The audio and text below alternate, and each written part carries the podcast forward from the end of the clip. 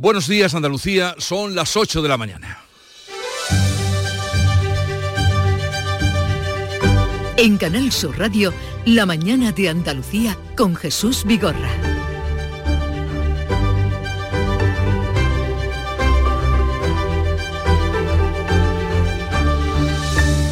El nuevo gobierno de Pedro Sánchez va a tomar posesión dentro de hora y media en el Palacio de la Zarzuela.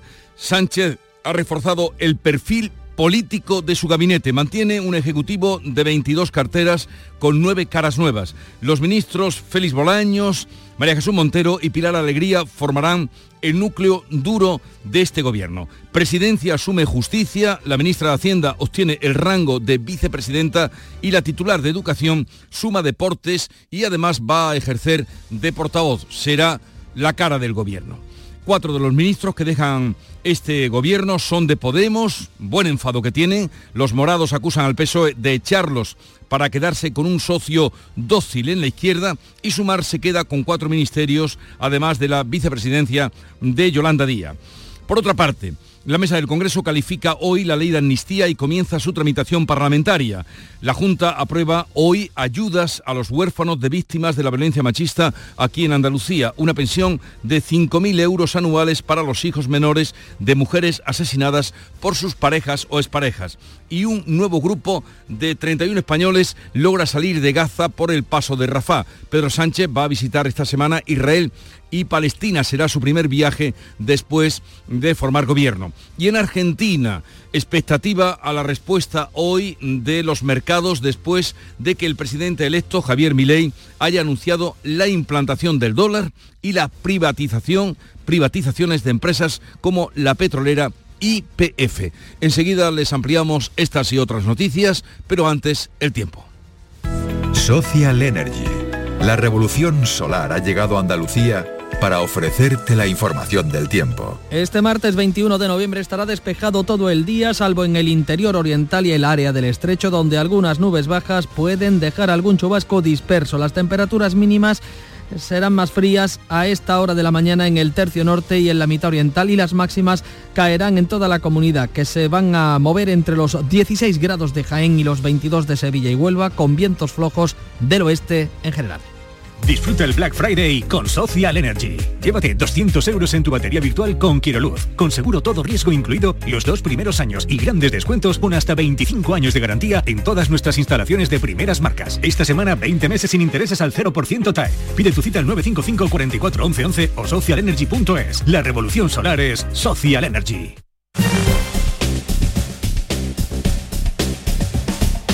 Vamos a conocer cómo se circula a esta hora por las carreteras de Andalucía. Conectamos con la DGT. Nos informa Alfonso Martínez. Buenos días. Buenos días. En este momento en la red de carreteras de Andalucía les vamos a pedir tengan en precaución en la provincia de Granada. Van a encontrar circulación lenta en la GR30 en el Zaidín en eh, dirección Bailén. También hay circulación lenta de entrada a mm, la capital malacitana en eh, la A357 en el entorno de Cártama y en la A7 en el Rincón de la Victoria y también eh, en esta misma vía en Fongirola y Calahonda Chaparral, en este caso en dirección Marbella. Circulación intensa además en Huelva en ambos sentidos en la A400 97 en el entorno de Corrales por obras de mejora y mantenimiento de la calzada y tengan especial cuidado en Sevilla, ya que de entrada a la capital hispalense hay circulación lenta en la 4 en Dos Hermanas y en la 49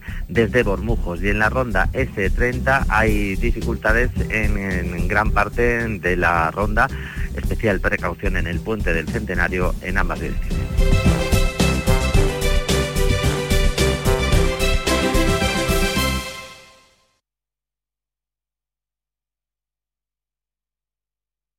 Dicen que detrás de un gran bote del Eurojackpot hay un gran millonario. Esto, ¿y detrás de un gran millonario? Pues que va a haber un...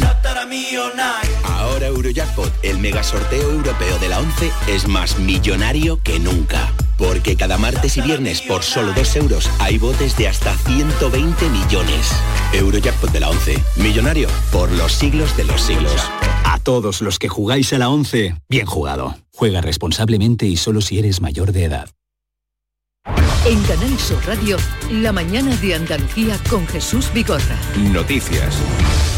Enseguida les hablamos del nuevo gobierno que hoy va a tomar posesión, pero antes la Policía Nacional ha detenido esta madrugada a un individuo de nacionalidad española presuntamente implicado en el intento de asesinato de Alejo Vidal Cuadras. María Ibáñez desde Málaga, ¿qué ha pasado? ¿Qué sabemos? Bueno, pues sabemos que la detención se ha producido esta madrugada a cargo de miembros de la Comisaría General de Información, un arresto que ha sido dirigido por el propio juez de la Audiencia Nacional Francisco de Jorge. Así lo publica el Confidencial. En sus páginas el sospechoso se escondía al parecer aquí en Málaga y llevaba varios días sometido a una estrecha vigilancia. Vamos a recordar que el expresidente del Partido Popular de Cataluña y candidato de Vox a las elecciones europeas del 2014, Alejo Vidal Cuadra, recibió hace unos días un disparo en la cara y él mismo dijo a la policía que su ataque podría estar relacionado con sus vínculos con la oposición al régimen iraní. Por tanto, esa última hora es la detención de un sospechoso de haber cometido este intento de asesinato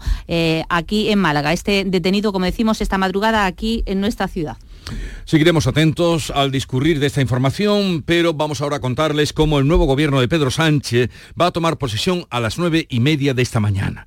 El presidente ha reforzado el perfil político de su gabinete. Félix Bolaños, María Jesús Montero y Pilar Alegría van a formar el núcleo duro encargado de negociar con los independentistas y hacer frente al pulso judicial con la oposición. Informa Manuel Pérez Alcázar. Los tres ministros que han estado en las negociaciones para la investidura seguirán buscando los apoyos durante la legislatura y plantarán cara a la lucha judicial por la amnistía. Montero y Alegría son número dos y portavoz en el PSOE. Montero asciende a la vicepresidencia cuarta junto a Nadia Calviño, Yolanda Díaz y Teresa Rivera. Bolaños se convierte en superministro de la Presidencia y Justicia, pieza clave en el recorrido que debe seguir la ley de amnistía. La ministra de Educación y Deporte, Pilar Alegría, será portavoz de un gobierno que va a tener que afanarse en explicar los pactos con los independentistas. Un equipo de alto perfil político para una legislatura de alto perfil político personas capaces de gestionar, pero también de llegar a acuerdos y de explicarlos públicamente.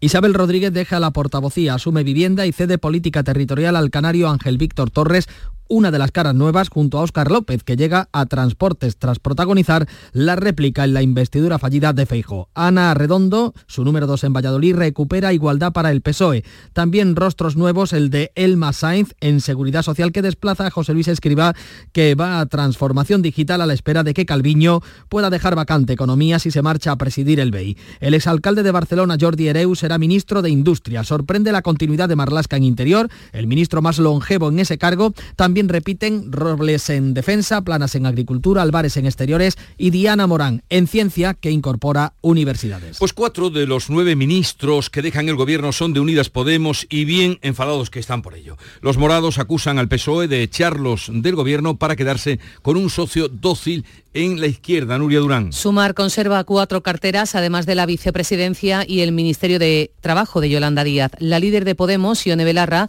ha publicado una carta en la que denuncia una estrategia para sustituir a Podemos por Sumar, que acepta, según ella, la subordinación al PSOE. El portavoz de los morados, Pablo Fernández Apostilla. Pedro Sánchez y Yolanda Díaz han echado a Podemos del gobierno para que el Partido Socialista esté cómodo, para que no haya nadie en el Consejo de Ministros que diga verdades incómodas entre los nuevos ministros de Sumar, su portavoz, el portavoz de la formación, Ernest Urtasun, dirigirá Cultura, él es un antitaurino y seguirá además eh, en el equipo negociador con los independentistas.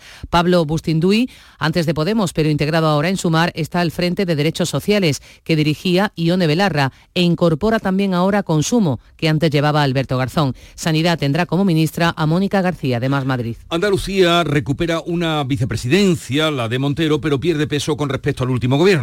Ahora hay dos ministros andaluces, cosa que no ocurría desde hace tiempo, y el anterior Ejecutivo empezó con cinco y acabó con tres. María Jesús Montero se convierte en la andaluza de referencia en un gobierno con solo dos ministros de Andalucía, la menor representación desde hace más de 15 años. Montero asciende a la vicepresidencia cuarta. En el inicio del anterior mandato, Carmen Calvo era vicepresidenta primera. Montero tendrá que gestionar la condonación de la deuda de Cataluña y la renovación del sistema de financiación autonómico con las cesiones a País Vasco y Cataluña que podrían romper la unidad de caja y la solidaridad entre territorios. Ambos asuntos se convertirán en frente político para la Junta y dejan en situación difícil al PSOE de Andalucía. El presidente de la Junta, Juanma Moreno, critica el continuismo y el sometimiento del gobierno a los intereses de Pedro Sánchez. A mí me hubiera gustado un gobierno mucho más técnico, mucho más profesional y no un perfil de ministros agradecidos, ¿no?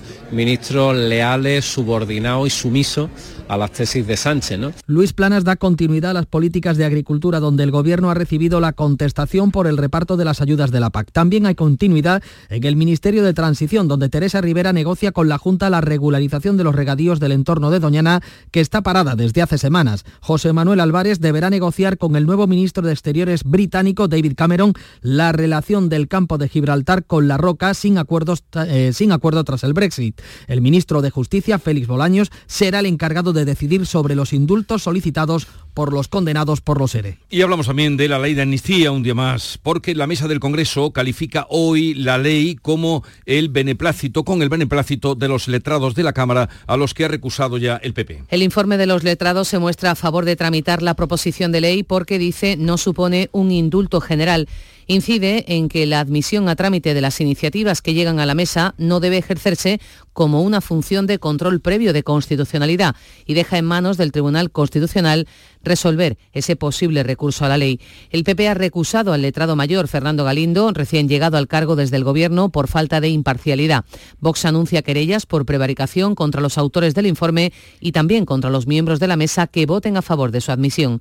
Un millar de personas se concentraba anoche contra la amnistía ante la sede del PSOE en Madrid. La policía impedía esta vez invadir la calzada bajo amenaza de sanción y detuvo a una persona. Y a todo esto, el ministro Bolaños ha llamado a Bruselas para explicar la amnistía y pedir a la Comisión que respete el debate político interno de España. Bolaños ha telefoneado a la vicepresidencia de Transparencia, a Vera Yurova, y al comisario de Justicia, Didier Renders, para adelantarles la posición del Gobierno sobre la proposición de ley de amnistía. Lo hace el ministro en funciones, a pesar de que se trata de una iniciativa del Grupo Socialista. Bolaños ha pedido que se respete el debate político y parlamentario interno de España frente a los intentos de algunos grupos políticos de convertirlo en una cuestión europea. Asegura que la futura ley de no afecta a los intereses y al derecho de la Unión Europea y anuncia que la semana que viene viajará a Bruselas. El Europarlamento responde al Consejo General del Poder Judicial que sigue con interés la situación en España. Lo hace en vísperas de debatir una proposición del Grupo Popular sobre la amnistía. En Suiza, por cierto, hoy está prevista una reunión entre miembros del PSOE y de Junts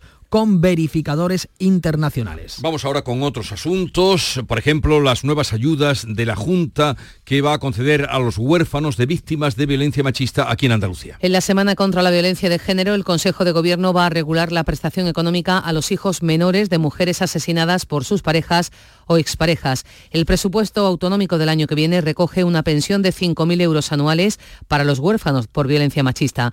Desde que hay estadística en Andalucía están contabilizados 86 huérfanos por violencia de este tipo, aunque puede haber más. El Ejecutivo va a autorizar también el nuevo grado de medicina en la Universidad Privada Loyola Andalucía y ayudas para la flota pesquera y marisquera. El Tribunal Constitucional aborda hoy el recurso de la Junta contra el impuesto a las grandes fortunas. El Pleno del Alto Tribunal aborda los recursos de Andalucía y de Galicia contra la tasa estatal. Se espera que la Corte de Garantías se pronuncie respaldando el nuevo tributo como ya hizo al rechazar la impugnación presentada por la Comunidad de Madrid. El Constitucional sentenció que no vulnera las competencias autonómicas en materia fiscal ni resulta confiscatorio. Ya del ámbito internacional les contamos que un nuevo grupo de 31 españoles han logrado este lunes salir de Gaza por el paso de Rafah. En un mensaje en redes sociales, el ministro de Exteriores, José Luis Álvarez, se ha felicitado de que hayan salido con éxito y ha insistido en que el Gobierno no va a dejar a nadie atrás. En total, el Ejecutivo ya ha evacuado a 170 ciudadanos de la franja. Pedro Sánchez va a visitar esta semana Israel y Palestina. Lo va a hacer acompañado del primer ministro belga, que va a tomar el relevo de España en la presidencia de turno de la Unión Europea. Y el presidente electo de Argentina, Javier Milei, va a viajar a Israel y Estados Unidos antes de tomar posesión el próximo día 10 de diciembre. Milei ha ratificado en su primera entrevista que va a implantar el dólar como moneda y a privatizar todo lo que pueda, como los medios de comunicación públicos o la petrolera estatal IPF que Cristina Kirchner expropió y nacionalizó. En su peculiar estilo ha confirmado que va a eliminar 11 ministerios para quedarse solo con 8. Ya lo avanzaba en la campaña electoral. Ministerio de Cultura, afuera. Ministerio de Ambiente y Desarrollo Sostenible, afuera. Ministerio de las Mujeres y Género y Diversidad, afuera. Y así sucesivamente, esto lo hacían campaña, a ver ahora qué queda de todo aquello. Este martes se realizan ejercicios de reabastecimiento de aviones de Airbus con drones en las instalaciones del Arenosillo en la localidad onubense de Moguer. Yolanda Sánchez, cuéntanos. Pues la compañía Airbus lanzará a lo largo de la mañana varias naves desde las instalaciones del INTA en el arenosillo de Moguer para probar la eficacia del reabastecimiento automático en vuelo de aviones militares. Desde las instalaciones onubenses despegarán drones que se encontrarán con una aeronave cisterna en el Golfo de Cádiz. El objetivo es guiar y controlar de forma autónoma drones en vuelo mediante un avión cisterna, el mismo modelo que usan los ejércitos para el reabastecimiento en vuelo de aviones militares, lo que podría considerarse como una gasolinera en el aire. Se trata del último vuelo de los ensayos. Es una tecnología pionera. Sierra Nevada, hoy una gran montaña pelada, como pudimos comprobar el pasado viernes, va a iniciar la producción de nieve artificial aprovechando la llegada de un frente frío. Jesús Reina. Lo anunció anoche la consejera de Fomento Rocío Díaz en la gala del Deporte Blanco. Nosotros estamos esperanzados, mirando al cielo y deseando que nieve pero parece que viene una ventana de frío que ojalá sea así y a partir de ahí pues podemos empezar con los cañones para ponernos a producir nieve. Así que en eso confiamos. Pues esperamos que cuaje la nieve. En un momento vamos a ponerles al tanto de lo más llamativo del día eh, en unos minutos. La mañana de Andalucía. Gracias a Superbia Azón he aplicado 110 kilos menos de NAC en mi cebada. Superbiazón, el bioestimulante con fijación de nitrógeno que te ofrece la máxima rentabilidad de tu cereal. Fertinagro Biotech. Más información en supervia.es. Existe un lugar donde cada paso es una obra de arte, donde la tradición forma parte del futuro, donde el tiempo se detiene para disfrutar cada segundo hay un lugar en el mapa que es magia para los sentidos, en donde cada paso se convierte en una experiencia. ¿Y si nos regalamos Úbeda y Baeza? Dos ciudades, un destino. En la última campaña, con Superbiazón, me he ahorrado 65 kilos de urea por hectárea en mi cereal. Superbiazón, el bioestimulante con fijación de nitrógeno que te ofrece la máxima rentabilidad de tu cereal. Fertinagro Biotech. Más información en supervia.es. Buenos días. En el sorteo del cupón diario celebrado ayer, el número premiado ha sido 44.953 44953. Serie 3838. Recuerda que hoy, como cada martes, tienes un bote millonario en el sorteo del Eurojackpot de la 11. Disfruta del día. Y ya sabes, a todos los que jugáis a la 11, bien jugado. Vamos a tomar el pulso al día. ¿Cómo viene Fran López de Paz? Más tranquilito, unos 11 de máxima, 7 mm, de mínima. España capital Madrid, donde hoy toman posesión los 22 ministros, pero Cataluña capital Ginebra, donde hoy en esta ciudad suiza se van a reunir por primera vez miembros del PSOE y de Junts delante de un verificador internacional para ver si se van cumpliendo los acuerdos. Eh, la eh, cuarta vicepresidenta del gobierno es andaluza María Jesús Montero, que nos jugamos a que dentro de unos meses puede ser la primera. Jesús. Pues aquí queda dicho. Venga, lo apuntamos. lo más llamativo del día ámbito nacional, Nuria Durán. La sordera afecta ya no solo a gente mayor, la edad media baja 10 años. Es eh, la advertencia de los especialistas. Detectan que personas cada vez más jóvenes acuden a la consulta con molestias en el oído. Lo leemos hoy en El País. La sordera de estos pacientes nada tiene que ver con el natural envejecimiento del oído interno, sino que depende de la exposición prolongada al ruido, tráfico, cine, conciertos, discotecas, incluso la música de las tiendas donde nos invitan a comprar. Y además el peligro de los dispositivos de escucha personal. Y esto acaba de llegar a esta mesa, viene del horno. David Muñoz se corona como mm. mejor cocinero del mundo por tercer año consecutivo. Y con la juventud que tiene. Eh, clave mm, económica del día, a ver qué nos cuentas Paco Ramón. Dos titulares. En el Economista leemos que Estados Unidos está a punto de producir más petróleo, escucha, que Arabia Saudí y Rusia juntas. Por cierto, ya que hablamos de crudo, el presidente electo de Argentina, Milei, ha anunciado que quiere reprivatizar YPF, la petrolera que es propio Cristina Fernández de Kirchner en 2012 y por la que el Estado argentino está condenado a pagar 16 mil millones de dólares. La noticia deportiva con Nuria Gaciño. Arranca hoy la Copa Davis en Málaga con la eliminatoria entre Canadá y Finlandia a las 4 de la tarde. La gran favorita, la Serbia de Djokovic, no juega hasta el jueves, que se medirá a Gran Bretaña. Llegamos así a las 8.20 minutos de la mañana. Es el tiempo para la información local. Atentos. En la mañana de Andalucía de Canal Sur Radio, las noticias de Sevilla con Antonio Catoni.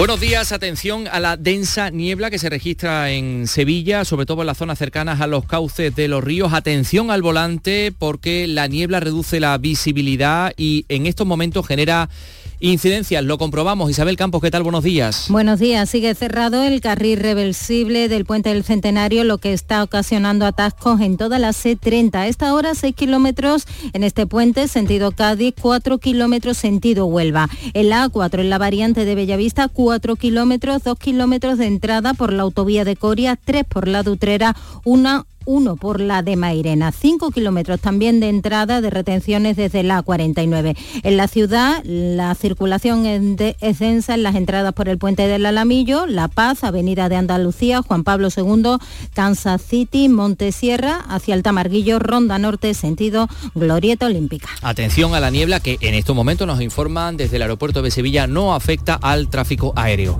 Esta mañana vuelve a prometer o jurar su cargo como ministra de Hacienda María Jesús Montero, la sevillana se ha convertido en uno de los elementos claves del nuevo gobierno de España, ser designada vicepresidenta cuarta y acumula ya más de 20 años con responsabilidades públicas. Satisfacción entre los hoteleros sevillanos por los efectos de los Grammy. Dicen que Sevilla se confirma como primera potencia mundial en organización de congresos y grandes eventos. Hoy además eh, estaremos pendientes del pleno extraordinario de la Diputación, donde saldrán adelante los nuevos presupuestos que ascienden a casi 560 millones. En el tiempo, además de la niebla, pues eh, las temperaturas que eh, se nota el bajón Hoy la máxima va a estar en los 19 grados en Morón, 20 en Ecija, 21 en Lebrija, 22 en Sevilla, donde ahora tenemos 12 grados. Enseguida desarrollamos estos y otros asuntos de la actualidad con la realización de Juanjo González. Te presentamos con Bijubilación de Caja Rural, un conjunto de soluciones exclusivas e innovadoras para diseñar tu jubilación a tu manera. Con Bijubilación de Caja Rural, montate tu mejor jubilación. Ven antes del 31 de diciembre y obtén interesantes incentivos. Documento de datos fundamentales para el partícipe, alertas de liquidez, indicador de riesgo, planes en promoción y condiciones en segurosrga.es. Esta mañana vuelve a prometer o jurar su cargo ante el rey como ministra de Hacienda, María Jesús Montero. Pilar González, buenos días. Buenos días. La sevillana se convierte en uno de los elementos clave del nuevo gobierno al ser confirmada en el puesto y ser también designada vicepresidenta cuarta del Ejecutivo. Unos nombramientos que celebra el PSOE sevillano. Su secretario general, Javier Fernández, entiende además que Montero dará atención preferente a la provincia que representa. Ella conoce perfectamente los proyectos que tenemos pendientes con Sevilla, en el ámbito de lo social, muchos proyectos en el ámbito de las infraestructuras y no me cabe la menor duda que es la mejor persona para liderar y para que sirva de conexión con Sevilla. Montero es la actual vicesecretaria general del PSOE y una de las artífices de los acuerdos que han permitido la investidura de Pedro Sánchez. Es licenciada en Medicina y en la Junta de Andalucía fue consejera de Salud y de Hacienda. Más cosas, la Comisión de la Gerencia de Urbanismo no va a abordar hoy finalmente la licencia de demolición del edificio situado en los números 10 y 11 del Paseo Colón, donde hay un proyecto para la construcción de 36 pisos turísticos. Es un edificio situado junto a la Real Maestranza de Caballería. Según el delegado Juan de la Rosa, hay que estudiar con detalle la viabilidad de la construcción que no se ajusta al modelo urbanístico que el equipo de gobierno defiende para el centro histórico de Sevilla, aunque pueda ajustarse a la realidad. Eh, otros asuntos en materia turística, Sevilla es primera potencia mundial en organización de congresos y grandes eventos como los Grammy Latinos y tiene que seguir apostando por este sector para no perder el paso. Eso decían desde la Asociación de Hoteleros. Su presidente Manuel Cornax está muy satisfecho con la repercusión e impacto de esta cita en el mercado latinoamericano y también en Estados Unidos. Esto es un poquito por el símil de la bicicleta, si dejas de pedalear te caes. ¿Qué es lo que pasa? Poder pedalear con más intensidad o con menos intensidad dependiendo del tipo de ciudad que quieras hacer Sí es verdad que Sevilla tiene todo para ser una primera potencia mundial, ni siquiera europea, en organización de congresos, convenciones, incentivos y grandes eventos. Continúa el debate por el comentario despectivo hacia los sevillanos por parte de dos presentadores de la gala de los Grammy en su programa de la cadena Univisión, dos presentadores que tiraron de tópicos. Primero fue Podemos que pedía una rectificación pública y ahora el Grupo Socialista Municipal señala al alcalde a quien responsabiliza de proyectar esa imagen al mundo, una actitud que afea al PSOE el portavoz del PP, Juan Bueno. Están demostrando una bajeza política insuperable y lo que consiguen es hacerle daño a Sevilla, a nuestra ciudad. Y es que es de una irresponsabilidad política manifiesta que se intente ensuciar el gran éxito que han supuesto los Grammy para Sevilla. También en el ámbito del turismo, el gerente de Contursa de la empresa municipal de turismo, Antonio Castaño, asegura que la ampliación de capital de la empresa será con fondos municipales. Siempre se ha hablado, tanto con intervención de este ayuntamiento como con Hacienda y las concejalías de turismo, de arreglar el problema con fondos propios del ayuntamiento.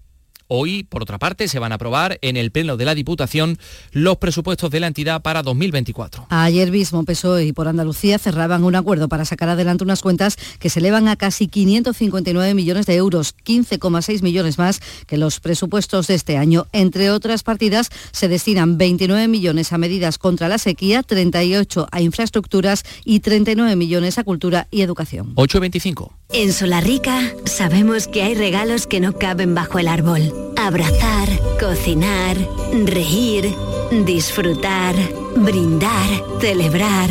Porque lo que realmente importa cuesta muy poco. Solarrica. Contigo en los momentos importantes.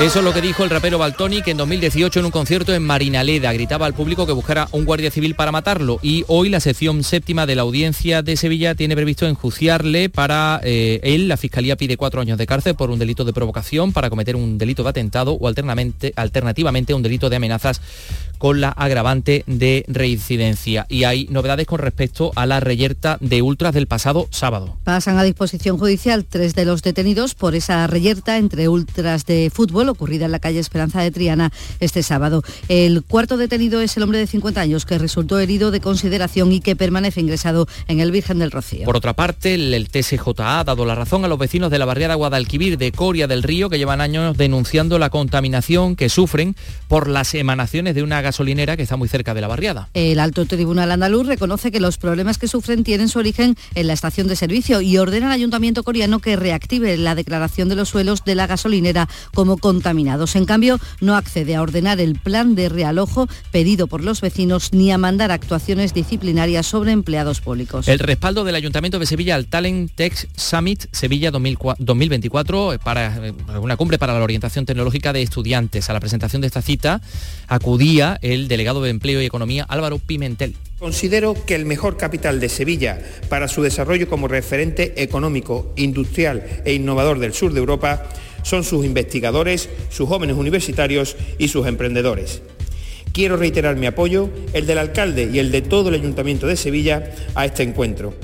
¡Ho, ho, ho! ¡Feliz Blackidad! En el Black Friday de Sevilla Fashion Outlet ya se siente la Navidad. Aprovecha para hacer tus compras a precios muy black. Ven, adelántate y consigue tus regalos en el Black Friday de Sevilla Fashion Outlet hasta el 27 de noviembre. ¡Ho, ho, ho! El programa 20 que el ayuntamiento ha puesto en marcha para atender a 560 menores en barrios de atención preferente de la capital ha logrado reducir en un 85% el asentismo escolar. Se trata de un proyecto piloto para el que habrá 14 millones de euros de fondos europeos en los próximos cinco años. Así lo ha adelantado el delegado municipal José Luis García, quien ha detallado que se trabaja con los niños, pero también con sus familias. Trabajado con la familia en inserción social, en búsqueda de empleo, en apoyo incluso eh, al mantenimiento del hogar, apoyo económico y después también a las tareas de, de, educación, a tareas educativas, a tareas en el colegio, a lo que viene después del colegio por la tarde en actividades profesionales, actividades culturales. Y antes de los deportes les contamos que la media maratón de Sevilla 2024 ha agotado los 14.000 dorsales disponibles para su vigésimo novena edición que se disputará el 28 de enero. Seguro que uno de ellos es el de Nuria Gaciño. Nuria, buenos días. Hola, ¿qué tal? Muy buenos días. Ya me gustaría, no estoy en condiciones. La agenda del Sevilla viene hoy cargada con el merecido banquillo de oro para que va a recibir el ex técnico sevillista Joaquín Caparrós a la una de la tarde, pero antes a las 10 de la mañana tendrá lugar en el juzgado número 2 de lo mercantil de Sevilla la vista solicitada por el expresidente del Nido que podría permitirle, a través de las medidas cautelares, votar en la Junta de Accionistas que se va a celebrar el 4 de diciembre y poder así derrocar al actual Consejo presidido por Castro. Mientras en el Betis se vuelve hoy al trabajo con las ausencias de sus internacionales y pendientes de Isco y Marroca.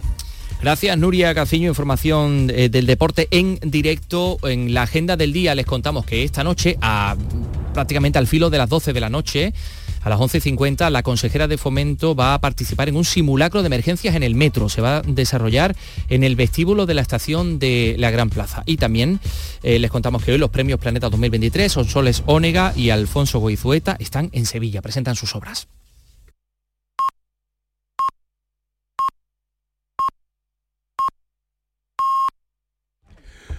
Andalucía son las ocho y media de la mañana.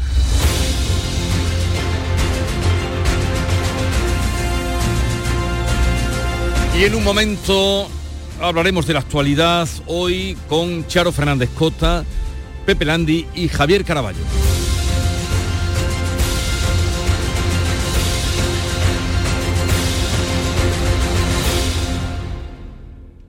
La vida es como un libro y cada capítulo es una nueva oportunidad de empezar de cero y vivir algo que nunca hubieras imaginado. Sea cual sea tu próximo capítulo, lo importante es que lo hagas realidad. Porque dentro de una vida hay muchas vidas y en Cofidis llevamos 30 años ayudándote a vivirlas todas. Entra en cofidis.es y cuenta con nosotros. Esta es Raquel.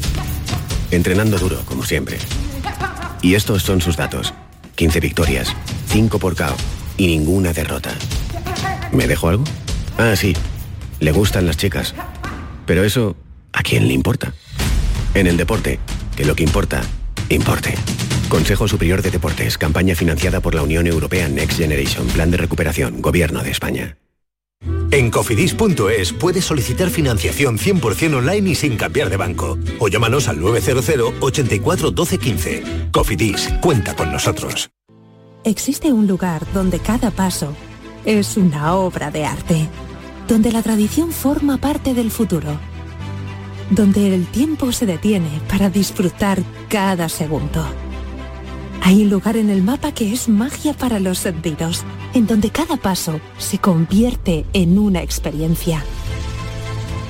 ¿Y si nos regalamos Úbeda y Baeza? Dos ciudades, un destino. A ver esa foto, decid patata. ¡Hijolusa! En el supermercado, dale la vuelta al envase y encuentra nuestra marca para garantizarte una gran calidad en tu mesa. Patatas Hijolusa. Amamos las patatas. Empresa colaboradora del Plan 2030 de apoyo al deporte de base. La tarde de Canal Sur Radio con Mariló Maldonado. Camarero. Hay días que en nuestro café de las 4 hablamos de comer, de unos buenos callos, de un buen salmorejo un buen lomo en manteca. Eso es, vosotros seguís hablando de comida de, de esa manera. Y ahora después viene Mariló con, el, con su programa Por tu salud. ¿ah? Por tu salud.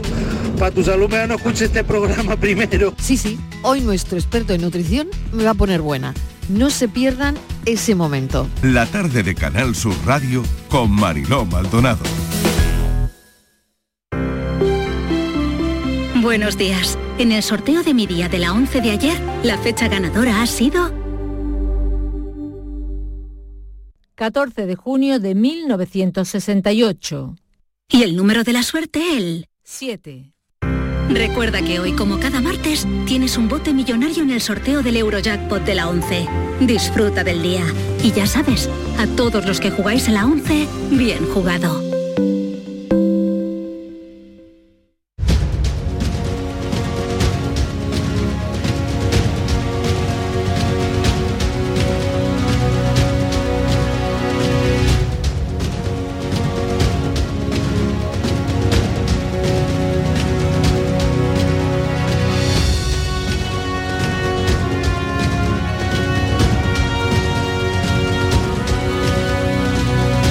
Saludar a quienes hoy nos acompañan. Charo Fernández Cota, buenos días Charo. Hola, buenos días. Buenos días, ¿qué tal? Bien, bien, bien. Hay una niebla hoy en Sevilla que, parece esto Londres, ¿verdad? es que no se ve a cinco metros de distancia. Lleva, vamos, yo cuando vine de madrugada estaba densa, eh, el río, el brazo este era una boca negra, pero sé que también los compañeros me han estado contando también, por ejemplo, por, por Jerez, eh, Córdoba también había niebla, o sea, me estaban contando que esta mañana era así con lo que nos despertábamos. Eh, está también con nosotros Pepe Landi desde Cádiz. Buenos días, Pepe. Hola, muy buenos días, ¿qué tal? ¿Ahí tenéis niebla o no? Aquí no, pero bueno, para, animar a, los que la tienen, recordar el, dicho, ¿no? mañanita de niebla, tarde de paseo, así que se disipará. Si lo que queremos es agua, Pepe, si lo que queremos es agua, agua, chorros. A, puertas. por capachos. y Javier Caraballo, buenos días, Javier. Muy buenos días. ¿Tenéis niebla también por Alcalá? En Alcalá de Guadaira hay niebla cerrada, efectivamente. Niebla cerrada. Eh, me alegro de saludaros a los tres y, vamos a hablar de, del nuevo gobierno. Nuevo gobierno que dentro de una hora más o menos, lo previsto, tomará posesión, tomará posesión y mm, bueno, pues es eh, el tema del día. No sé en qué os ha sorprendido el nuevo gobierno de Pedro Sánchez? A mí no me ha sorprendido en nada. ¿Alguno de los nombres tampoco te ha sorprendido? Bueno, de los nombres podemos hablar, ¿eh? porque con, 22 ministerios hay mucho, hay mucho eh, tinta que verter, porque evidentemente no es lo mismo que un gobierno de 13 que tuvo Rajoy en su día. mi primera constatación es que no es un gobierno austero ni barato. Es decir, porque ya este, eh, los 22 ministerios del, del gobierno anterior era, tenían 1.400 altos cargos y asesores y en los primeros nueve meses de este año e, estos asesores y estos altos cargos han costado 125 millones de euros. Así que, es un gobierno continuista y blindado políticamente para lo que se avecina, que es mucho, porque al final pues este va a ser una legislatura, lo que dure, comandada desde Waterloo, de momento. El, perfil político es lo que a mí me, asombra. De, llevo ayer toda la tarde y, ahora por la mañana leyendo los análisis de, los, que saben y de los que manejan eh, los, los subtextos y las interioridades de estos nombramientos que muchos vemos de forma distante y asombrada. Y, esta, eh, esta definición de que se subraya el perfil político. Eh, que es un gobierno muy político. Incluso el propio presidente en la comparecencia ayer lo, decía. A mí me, inquieta bastante como ciudadanito eh, raso, nivel usuario, porque me, suena a que la prioridad va a seguir siendo la megaturra y la paliza insoportable del debate eh, de los nacionalismos, y que la prioridad va a ser la supervivencia del gobierno y una negociación interna infinita. Eh, como la que hemos vivido estos dos meses y bueno, mis intereses, eh, quizás trabajando en medio de comunicación la verdad es que va a ser bastante animada la, legislatura, pero desde la calle, desde, desde, mi, casa me parece un auténtico muermo que eh, que las políticas además de, que, me afectan, que pueden ser las de las de transporte, los mejores números que ha habido en, ocupación laboral, en, empleo, bueno, los, empleos son los, menos malos, más que los, mejores números. Me parece que van a quedar en un, segundo término en la gestión porque parece que la, el, monopolio del debate, la única prioridad absoluta es es esta negociación infinita con los nacionalistas y con los independentistas que como ya sabemos le hizo la boca no un, cura sino, sino el, primero de los papas debió ser porque van a estar pidiendo eh, eh, constantemente. Así que a mí esa es la inquietud que me, que me produce. Por lo demás hay muy poca sorpresa muy poca sorpresa porque bueno en los pesos pesados exteriores, defensa, eh, interior, eh, agricultura con Luis Planas siguen en la, en las mismas manos, la, presencia de cuatro vicepresidentas que parece querer lavar la mala conciencia que podemos tener por no tener una presidenta todavía en nuestra historia. Y, poca, poca sorpresa. Simplemente A ver, eh, para Pepe Landi no hay sorpresas. ¿Alguna sorpresa para ti, Caraballo? Bueno, a mí me parece que, este es un gobierno para ir tirando, porque eh, esta legislatura hay dos partes. La primera parte que determinará el futuro inmediato, desde si la legislatura continúa o no continúa, que es la ley de amnistía. Eh, si eso sale para adelante, pues ya eh, el presidente Sánchez podrá plantear otro tipo de legislatura, eh, entre comillas, normal. Lo más grave que está sucediendo ahora en la democracia española, y yo entiendo que puede ser un tema cansino para la mayoría de los oyentes, pero es, que es algo muy grave, que, que es la, la, ley de amnistía. Y no lo digo por, por lo que afecta a este gobierno, que lo, lo, menos importante de la ley de amnistía es que le haya servido a Pedro Sánchez para seguir gobernando. Lo más importante de la ley de amnistía son las consecuencias que va a traer todo eso. Y esto es lo que de forma muy seria preocupa y angustia a muchos ciudadanos y preocupa a muchísimos juristas, fiscales, jueces, magistrados, porque están viendo que, si sale adelante esta ley de amnistía, tal como la tiene planteada mm. el gobierno de Pedro Sánchez, tal como la pactó con, con Puigdemont, eh, a ver, la, la afectación a la democracia española es muy severa. Entonces, el gobierno de Pedro Sánchez se ha centrado en sacar adelante la ley de amnistía y este gobierno de, ir tirando, pues eh, tiene ese enfoque. ¿Qué es lo que destaca sobre todo del gobierno de Pedro Sánchez? Algo que es insólito en la democracia española, que un ministro, el ministro de presidencia, sea el que además aglutine las relaciones con las Cortes y el Ministerio de Justicia. Atención con, esto lo que significa, porque en una democracia lo fundamental, lo fundamental es la separación de poderes. Eso es lo que, eh, lo que garantiza que los ciudadanos podamos tener eh, a salvo nuestros derechos. La, separación entre el poder ejecutivo, que es el gobierno, el legislativo, que son las cortes, y el judicial. Pues lo que ha hecho Pedro Sánchez y esto nos dice mucho de su forma de concebir la, política, la acción de la política, es unirlos los tres en un solo ministerio, como queriendo indicar a la sociedad, aquí quien controla a los poderes del Estado soy yo. Y por eso tengo a mi ministro de Presidencia, que es Félix Bolaño, con el Ministerio de Relaciones con la Corte, que la presidenta del Congreso eh, hará lo que se le ordene y los diputados socialistas y de la mayoría parlamentaria, ni te cuento, salvo los independentistas que van a tanto la pieza, como ya dijeron, y luego para mediatizar también el Poder Judicial, no los juzgados que hay por repartido por toda España, sino los principales, los que dependan del Consejo General del Poder Judicial en el Tribunal Supremo y aunque está al margen del Poder Judicial, también el Tribunal Constitucional. A mí me parece, eh, sinceramente, que e, esta declaración de principios que, o de falta de principio, mejor dicho, que supone la creación de este ministerio, de presidencia, relaciones con las Cortes y justicia. que es la primera vez que pasa, a mí me parece lo más destacado del gobierno. Todo lo demás es para ir tirando. Hay una buena noticia también, ¿eh? pequeña pero buena noticia, por lo menos para, espero que cientos de miles, y no algún millón de andaluces.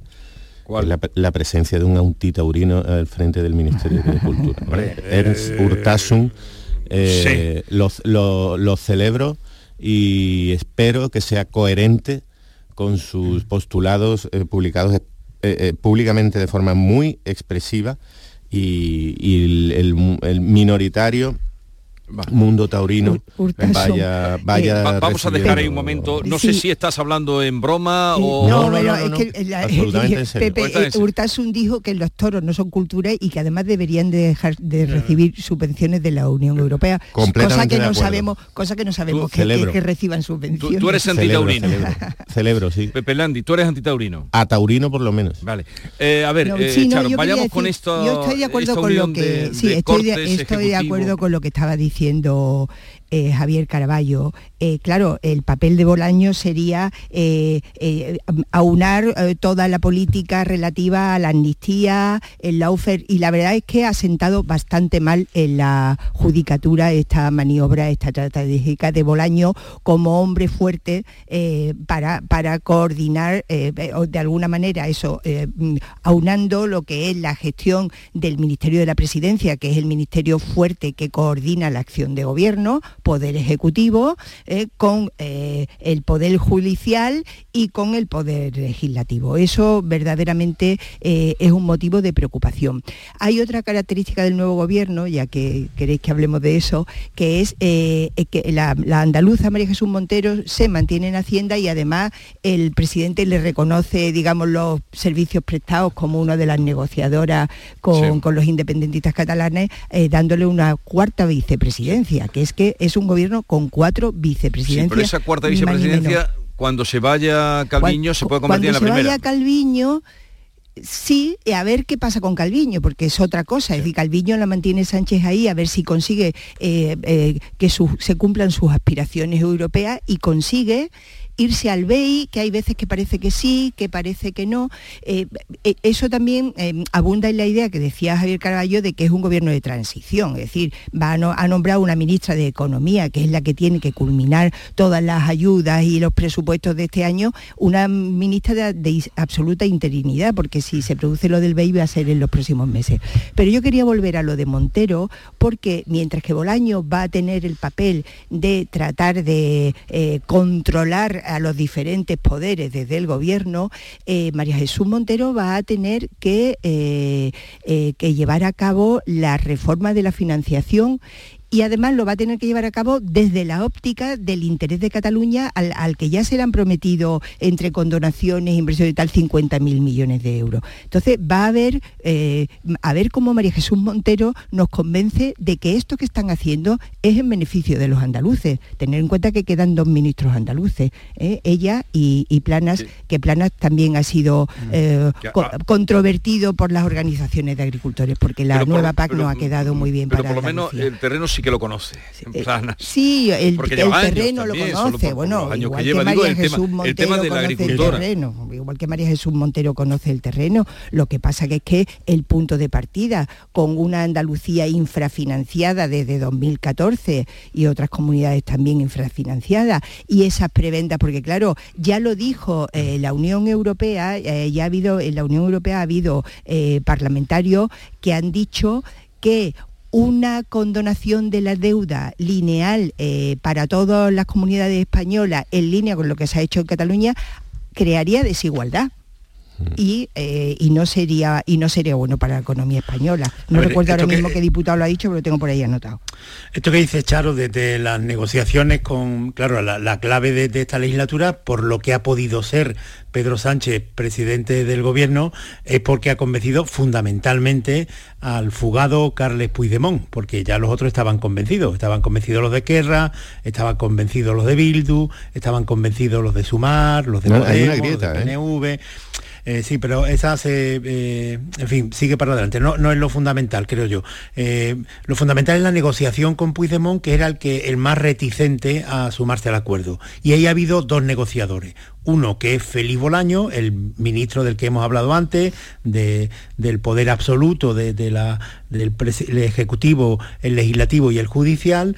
este es el que lo que ha negociado es la proposición de ley de amnistía, que es una vergüenza para una democracia. No, tendría que haber sido aceptado nunca, porque fijaros de lo que estamos hablando. ¿eh? Eh, eh, España es una democracia consolidada en medio siglo.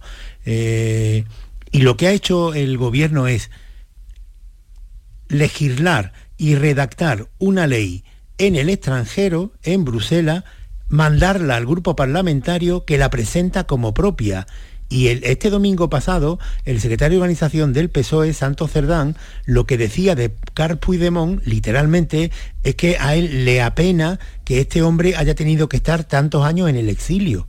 ¿Y cómo se puede tener tan poca vergüenza? O sea, vamos a ver, eh, eh, exiliado como quién ¿Como quién? Como, como los cientos de miles de, socialistas y de comunistas, de republicanos represaliados por el franquismo y, pones a, un fugado de la justicia, de la democracia en el mismo plano. Bueno, pues este es un negociador. Y luego está la parte económica que ha negociado los independentistas, que esa es la que ha llevado a cabo María Jesús Montero. Yo no, eh, hay pocas cosas más catetas, y aquí pido disculpas porque hay muchos eh, compañeros periodistas que también le dan mucha importancia a esto, que lo de la cuota, la cuota extremeña, la cuota gallega, la cuota...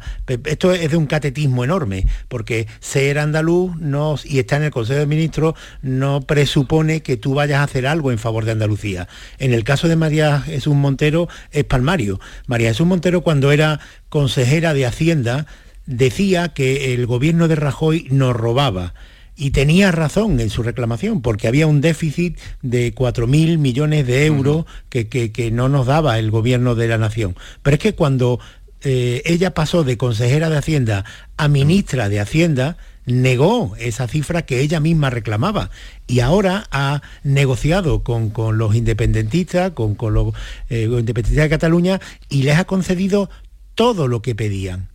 Sea, a los andaluces nos está negando lo que ella misma reclamaba cuando era consejera. Y a los catalanes en un mes le ha concedido todo lo que pedían. ¿De verdad que hay que valorar que esta mujer es sevillana y andaluza para decir que bien Pedro Sánchez ha nombrado a dos ministros que son de Andalucía? Y la previsión que... Bueno, que, bien no, que son solo dos, pero, pero Javier... No, yo lo que decía... lo que decía es que... Si Felipe González no hubiera estado de presidente de gobierno, aquí no viene el AVE, esto lo ha dicho él, lo sabemos todos. O sea, que, tiene que ver eso con lo que, no lo tiene que ver eso? Claro, que tiene que ver eso con lo que estoy diciendo. Estoy diciendo que el hecho de ser andaluz no presupone que vaya a trabajar No presupone cuando no se quiere presuponer, pero sí. ¿Y de qué estamos hablando si no? Claro, pero lo que yo decía era que ella va a tener muy difícil explicar ¿eh? que siendo sevillana y trianera para Maseña, que trabaja también para garantizar la igualdad de los andaluces respecto a los catalanes, por ejemplo, que lo va a tener difícil explicar. Yo, vamos a ver cómo se desarrolla el debate y aprobación de los presupuestos generales del Estado que mm, Sánchez quiere aprobar ya porque con esos presupuestos tendría garantizado al menos dos años de legislatura, porque luego si no hay acuerdo pues se prorroga. Y habrá que ver, claro, esos presupuestos habrá que mirar todo, habrá que mirarlos con detenimiento para para, para ver cómo, queda, cómo quedan las inversiones en las diferentes comunidades autónomas y las transferencias. Pero yo quería decir, Javier, respecto a lo que tú comentabas de la amnistía, recordar que mañana se debate en el Parlamento Europeo, es un tema monográfico bajo el título Amenaza al Estado de Derecho como consecuencia del, mm. acuerdo de gobierno en España una propuesta del Partido Popular y de bueno de la, de la, Europa más, más conservadora, ¿no? Eh, donde está el Partido Popular Europeo que estaba von der, Leyen, Feijó, los liberales, que es Renovar Europa, los conservadores reformistas, que es donde está Bascal, en fin. Y, y, a mí me da la impresión de que la opinión europea está virando, está virando eh, a raíz de los continuos manifiestos de, incluso destacados socialistas mañana o esta tarde de una mesa redonda en Madrid que van Borbolla, eh, van eh, Cándido Méndez, Nicolás Redondo, destacados socialistas, incluso ahora ha habido un manifiesto de intelectuales hace un par de días eh, de 100 intelectuales denunciando los peligros de la situación, firmado entre otros por un hermano de Carmen Calvo, mm, por, el, eh, José Calvo, por José Calvo. Pollato. Y fijaros, mm, ya termino, que eh, frente a la opinión inicial de The Guardian el 14 de noviembre que, que, aplaudía el paso de la amnistía, el diario Le Monde el día 17 ya denunciaba que con su pacto, el pacto de Pedro Sánchez pone en riesgo de perder el poco crédito y eh, político que le queda a Pedro Sánchez. Y yo creo que esta, que la opinión en Europa, que es una de las batallas que se va a, librar, va virando ¿eh? en contra del paso de la amnistía. No, iba a decir que, acabo de ver, por cierto, que, la policía ha detenido en Málaga sí. a, dos. intentó asesinar a... Sí, sí, no, sabemos más. había visto antes. Sí, sí, han detenido al que intentó asesinar a, Vidal Cuadra. Han detenido a uno en Málaga y a otro en Granada. En Granada, sí, lo y son españoles, parece. Sí, ciudadanos españoles. Mm. A ver de ahí que se coligen.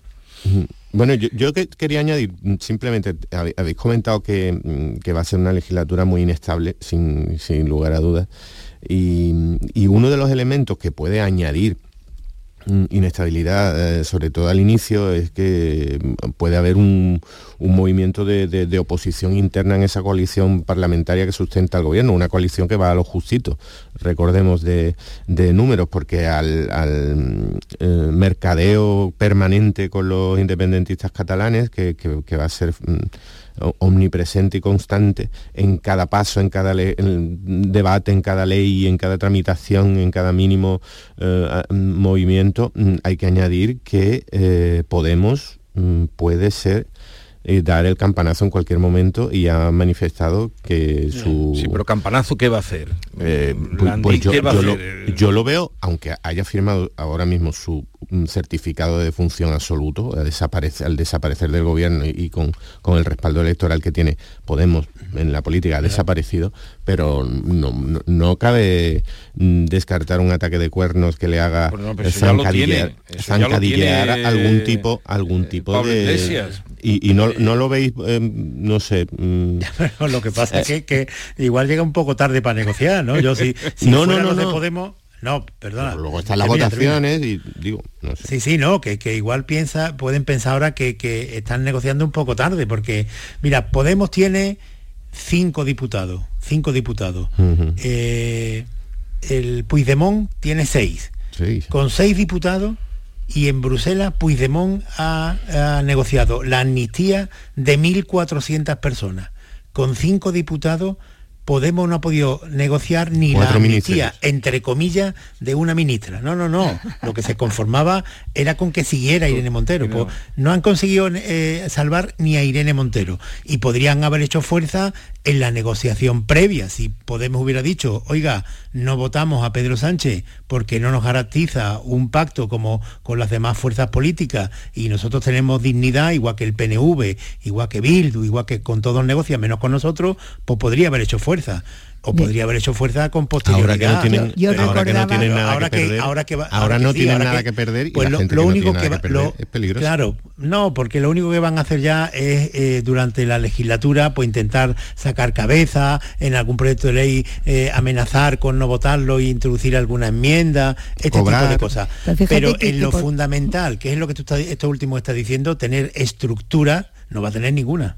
Claro, pero es que yo recordaba estos días las palabras de, Pablo Iglesias cuando decía Yolanda Díaz será la próxima presidenta, la primera presidenta del gobierno en España. Qué lejos queda aquello, ¿verdad? Todo queda y, la verdad es que, eh, en, la, política hay que, hay que de vez en cuando hacer memoria porque ocurren cosas muy divertidas. Es que toda, toda la historia de Podemos desde el 15M, eh, cómo Sánchez eh, primero negó a Podemos, dijo que nunca pactaría, luego podemizó al PSOE, que eso ha sido un proceso que se ha visto claramente, ¿no? Para, para trazar este muro que divide, desde mi punto de vista, a los españoles. Luego ya se abrazó a Podemos, pero se abrazó a Podemos para destruirlo, con la ayuda, valiosa ayuda de, Yolanda Díaz, que verdaderamente es que la estrategia ha sido de libro, las cosas como son, ¿eh? Qué manera de quitarse al rival de en medio. Ya decía ayer, decía ayer Ponedemos en un, en un comunicado que eh, han sustituido a Podemos por la izquierda servil y la izquierda dócil. La izquierda dócil y servil. En esto hay, bueno, es que eh, siempre he dicho que, se empeñan en llamarse unidos cuando lo que hacen es pelearse. Se llamaba Izquierda Unida, Unidas Podemos y terminan fatal. Y además terminan de, con, con, eh, facturas que, que son cruentas.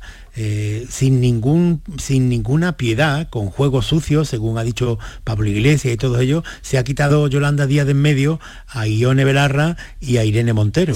Pero es que de la misma forma despiadada fue como se quitó de en medio Irene Montero a la andaluza gaditana Teresa Rodríguez eh, cuando la expulsó del grupo parlamentario aprovechando que estaba de baja por maternidad, que, es una atrocidad. Eh, Teresa Rodríguez lo reprochó y dijo, oye, que estoy de baja por maternidad. Y la ministra de Igualdad, que manda bemoles, dijo, es que la política no se detiene por los permisos de maternidad. ¿Qué pasaría si un empresario dijera esto? Que, pero, pero, en fin, eso ocurrió, por cierto, que el Constitucional le dio la razón a Teresa Rodríguez por el juego sucio. Pero esto me ha servido a mí estos días para plantear un debate por lo menos polémico, ¿no? ¿Qué es el modelo femenino de gestión? Porque el feminismo, una de las cosas que dice que existe es el modelo feminismo, eh, femenino de gestión. Esta es una crisis que han gestionado tres mujeres, Yolanda Díaz, Irene Montero e Ione Belarra. ¿Dónde está la empatía, el diálogo, la cordialidad del modelo femenino de gestión? La sororidad. ¿Dónde Bueno, queda? Eh, Carmen Calvo dijo Carmen Calvo dijo ayer que era la segunda persona más contenta por el cese de, de Irene Montero porque ya por fin se iba ya por a ver si así respondo a tu pregunta se iba a hacer una gestión eh, socialista del feminismo que no es la gestión podemi- podemita del feminismo De Ana parecer- Redondo no sabemos mm, nada, yo por lo menos no sé nada de Ana Redondo. Mm, De Ana Redondo- que es la que va a ser eh, la que es ministra ya de Igualdad. Sí, eh, parece que está muy cercana al colectivo LGTBI, eh, pero también tiene una formación que no tenía su antecesora, ¿no? Yo no sé La nada de Ana. Redondo e igual ni siquiera llego a saberlo. De- de- de. ¿Y de El Masai sabes algo? Caraballo. Javier. ¿Yo? Sí. No, no, no, pues sí, es para que ya digo que, Del que no tengo Masai, ningún si sabes algo, tú eres el que Pero- vas a la Villa y Corte, querido, tú Sí, eres sí, el que pero te no me interesa por el otro día el otro día cuando en, en la, en la- no me acuerdo decir la, la- en la segunda parte de la sesión de investidura de, de Pedro Sánchez vi llegar a un señor alto allí detrás Sí. de unos cuantos de, de- de Podemos y tal. Y digo ah Joan Subirat claro. Pues este este hombre muchos se enterarán hoy que ha sido ministro porque lo han cesado Ha sido ministro de universidades. Al- el Masai- Y te enteras hoy porque lo han cesado. Dice, ah, pero era ministro, sí, pues era ministro. Pues con los nombramientos de hoy nos puede pasar con muchos, ¿eh? Ya, el Masai ha sido ha sido consejera en Navarra y para que no que no todo lo que digamos sea negativo, parece que ha sido buena gestora. Lo que pasa que tiene la difícil tarea de cuadrar las cuentas de la seguridad social. ¿eh? Menuda Eh, liberación y luego para además tampoco se entiende que se divida trabajo y seguridad social, que son dos ministerios que siempre han ido, han tenido Sí. que ir uni- unidos porque trabajo es el que garantiza las cotizaciones sociales, que en teoría son las que financian las pensiones. Y transferir la seguridad social